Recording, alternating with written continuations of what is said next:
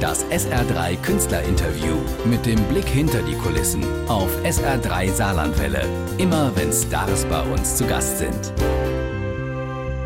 Ja, das ist mein Timing. Heute der erste Sommertag mit über 25 Grad soll es geben und da passt die neue Single von Marquez ganz wunderbar. Suave City, äh, Suavecito, das, das, das, das sind wir schon gerade richtig drin. Wie wenn Sie es wüssten. Zum Frühsommerstart sind Sascha, Christian und Dominik aus Hannover nach Saarbrücken gekommen. Hallo. Hallo, Hallo. Marquez.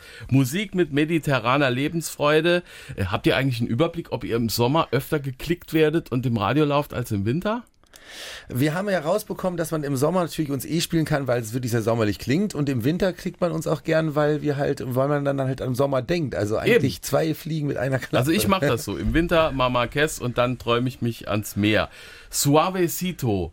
Ihr habt auf Kuba unter anderem aufgenommen, das Album. Suavecito ist irgendwas auf Kuba, gell? Ja, ja, wir wollten auch dieses Mal wieder mal was anderes machen, uns, uns selber überraschen und suchten Inspiration und, und einfach irgendwie ähm, neue Einflüsse und sind nach Kuba gefahren, haben dort mehrere Wochen gearbeitet, äh, Aufnahmen gemacht oder uns einfach auch so inspirieren lassen, Videos gedreht, mit Tänzerinnen gearbeitet, mit neuen Musikern und Schreibern uns getroffen. Also es war eine sehr spannende und inspirierende Zeit dort. Das Album heißt äh, En Movimiento. Ja, genau. Und ähm, äh, In Kuba, Bewegung heißt In es Bewegung. in In, Bewegung. Kuba, apropos Bewegung, kenne ich so die Bilder von den Oldtimern, die gerade noch so fahren und äh, so ein bisschen verschossene Farben. Wie ist mit Studios Kuba? Muss man da alles mitbringen oder haben die was? Äh, nee, die haben tatsächlich was. Es ist jetzt vielleicht nicht immer der neueste Stand der Technik, aber äh, zum Beispiel in dem Studio, wo wir waren, das legendäre EGREM-Studio, äh, Buena Vista Social Club und Ja. so. Da hatten sie zum Beispiel eine super funktionierende Klimaanlage. Kühlschrank kann man auch Also sagen. da, das war wirklich so ein Kühlschrank. Das, das war, aber äh, nee, also es ist eigentlich äh, dieses, dieses alte, das hat ja auch, so- das, das lebt ja auch noch so ein, hat einfach so einen Charme, Mhm. eine äh, Historie und das ist auch genau das, was wir gut fanden und die Oldtimer, wir haben uns auch gesagt, komm, lass uns wirklich jetzt dahin, bevor die dann äh, alle weg sind oder von den Amerikanern aufgekauft worden sind. Ja. Trotzdem seid ihr studiomäßig auch mal rübergehüpft nach Miami, habe ich gesehen auf dem Cover, als Aufnahmeort und Australien. Äh, Australien äh, steht drauf, da, da wird das äh, Ganze gemastert, das ist also quasi der Endschliff für ein Album und ähm, aus Miami kam ein toller Trompeter, der ein Solo gespielt hat und sonst die restlichen Musiker, die diesmal mit auf, den, auf unserer Platte waren, die kamen aus Venezuela, aus äh, Kuba und aus Mexiko. Also wir haben jetzt wirklich ein wenig uns äh, von vielen Menschen inspirieren lassen und wir haben auch tolle Zusammenarbeiten gehabt, was uns persönlich auch sehr gut hat. Deswegen haben wir gesagt, En Movimiento in Bewegung, weil dieses Album bleibt halt wirklich in Bewegung. Mhm. Wenn man die Musiker von dem äh, Buena Vista Club sich so vor Augen führt, alte Männer, auch immer so über 90, immer noch fit. Warum Äh, schaust du uns jetzt so an? Nee, ich meine, Musik, so. Musik ist irgendwie was Zeitloses. Und wer Musik macht, kann alt werden. Spürt man das auf Kuba? Das spürt man schon auf Kuba, ja, die, die, die atmen oder, oder die leben das wirklich. Aber es ist halt auch, äh, dieses Kuba steht nicht nur für den Buena Vista Social Club, die, für dieses traditionelle, ähm, sondern auch, äh, es gibt auch ein modernes Kuba, ein modernes Havanna, auf, aus, aus jeder Ecke dort schallt, äh, schallen diese Reggaeton-Beats auch und auch allein diese Unterschiedlichkeit, mit der man dort konfrontiert ist, allein das ist auch irgendwie eine Reise wert. Ihr habt ja auch Gastmusiker, diesen äh, Ray Kuba, Ja. ein, ein Rapper.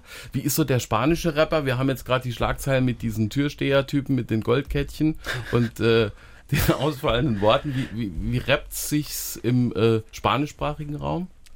Da gibt's wirklich, also gerade auf, auf, auf Südamerika gibt's wirklich unfassbar viele ähm, gute Rapper und Musiker. Ähm, die sind aber, also gerade bei uns natürlich textinhaltmäßig äh, geht's da Schwierig, jetzt nicht, äh, geht's jetzt nicht auf die Omme, sondern das wirklich, ähm, da ist eine Coolness natürlich drin, auch bei Rai Kuba bei uns Rap, das, der hat schon einen coolen Touch. Aber es muss natürlich auch zu uns passen, zur Musik. Also jetzt, wir werden hier kein, kein Bannenkrieg entsteht, wenn bei uns einer rappt. Aber äh, Rai Kuba ist wirklich ein ganz feiner Kerl, der aber auch ähm, selbst Komponist und Texter ist. Deswegen war das sehr schön mit uns zusammen oder sehr schön mit ihm zusammenarbeiten zu dürfen. Marquez in den bunten Funkminuten. De Minutos Colorante y Radio. Stimmt das halbwegs auf Spanisch? Die Richtung stimmt, würde ich Die sagen. Richtung, das ist schon mal gut. Äh, äh, euch gibt es jetzt schon zehn Jahre Musik gemacht in Norddeutschland, die nach Mittelmeer klingt und das perfekt. Was sagen die Spanier zu eurem Spanisch und die Ah, die Kubaner sind- und die Südamerikaner? Die sind mittlerweile echt neidisch, dass man in Hannover so eine Musik machen kann. nee, ich glaube, wir kriegen äh, gerade auch im Laufe der Jahre, wir haben uns ja auch weiterentwickelt, also auch musikalisch und auch sicherlich auch inhaltlich.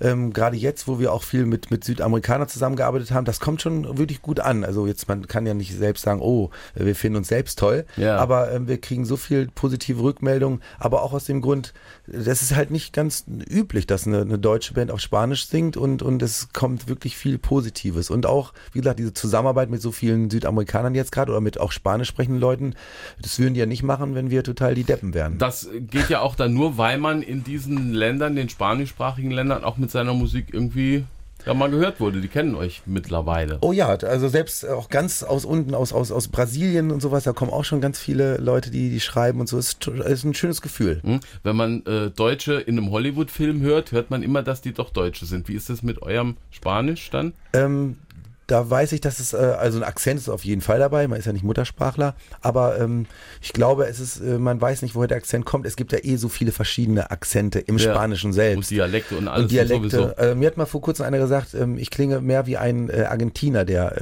äh, Spanisch. Die haben ja ein anderes, einen anderen Ja. Slang, ähm, aber das soll auch so sein. Das ist auch gut. Also ich, So, sowas äh, wie Marquez startet man ja wahrscheinlich erstmal als Versuch, mal so ein bisschen klingen wie Ricky Martin. Und wenn es nicht geklappt hätte. Nein, das war mal, nicht unsere Idee, aber- gut. aber aber jetzt so diese Musik zu machen. ich wollte äh, wie Julio Iglesias klingen, tut mir leid. äh, Mark, Mark Anthony könnte man noch sagen. Oder Latino-Szene. Oder generell. Wenn es jetzt nicht äh, geklappt hätte, hättet ihr vielleicht mit Deutschrock weitergemacht. Aber es hat geklappt, zehn Jahre. Wie seht ihr diese, diese Zeit? Also ich finde die ist nach wie vor hochinteressant und vor allen Dingen, ich finde immer noch unsere Entstehungsgeschichte, die ja irgendwie so ungeplant war und so was Spontanes hatte, äh, überrascht mich selber insofern wieder, weil wir diesen Geist eigentlich immer so weitergetragen haben und uns immer wieder neu überraschen lassen wollten. Und jetzt bis zum Schl Schluss äh, des letzten Albums, also das haben wir dann auch En Movimento in Bewegung genannt, also das ist eigentlich immer so das Motto geblieben, deswegen ist es tatsächlich auch so eine Art Motto für die letzten zwölf Jahre. Mhm. Und es geht natürlich weiter. Das Album davor, das war ein Soul-Klassiker auf Spanisch. Jetzt wieder komplett ein Album mit eigenen Songs. Was, was geht jetzt? Wie geht's Ja, weiter? also wir wollten wirklich unbedingt wieder ein Album schreiben, also auch als Komponisten und auch als Texter, weil wir auch so entstanden sind. Also die ganze Entstehungsgeschichte von Marquez war so, dass wir uns als Komponistenteam getroffen haben vor inzwischen, das ist wahrscheinlich schon 18 Jahre her. und äh, genau, das ist eigentlich so unser In der Schule Selbstverständnis. noch. Ja. Genau. Aber äh, die, die äh, Coveralben zwischendurch war halt auch einfach so, es, es, wir haben halt auch einen Sound, äh, den viele Leute mögen. Das haben wir dann halt auch durchgeführt, aber jetzt war es äh, wirklich Zeit für was Neues von uns selbst. Sascha, Christian und Dominik. Marquez aus Hannover mit En Movimiento. En Movimiento. Ja, immer in Bewegung. Danke, dass ihr da wart. Vielen Dank. Und bis Danke bald. dir. Tschüss. Spaß gemacht. Tschüss. Das SR3 Künstlerinterview mit dem Blick hinter die Kulissen auf SR3 Saarlandwelle. Immer wenn Stars bei uns zu Gast sind.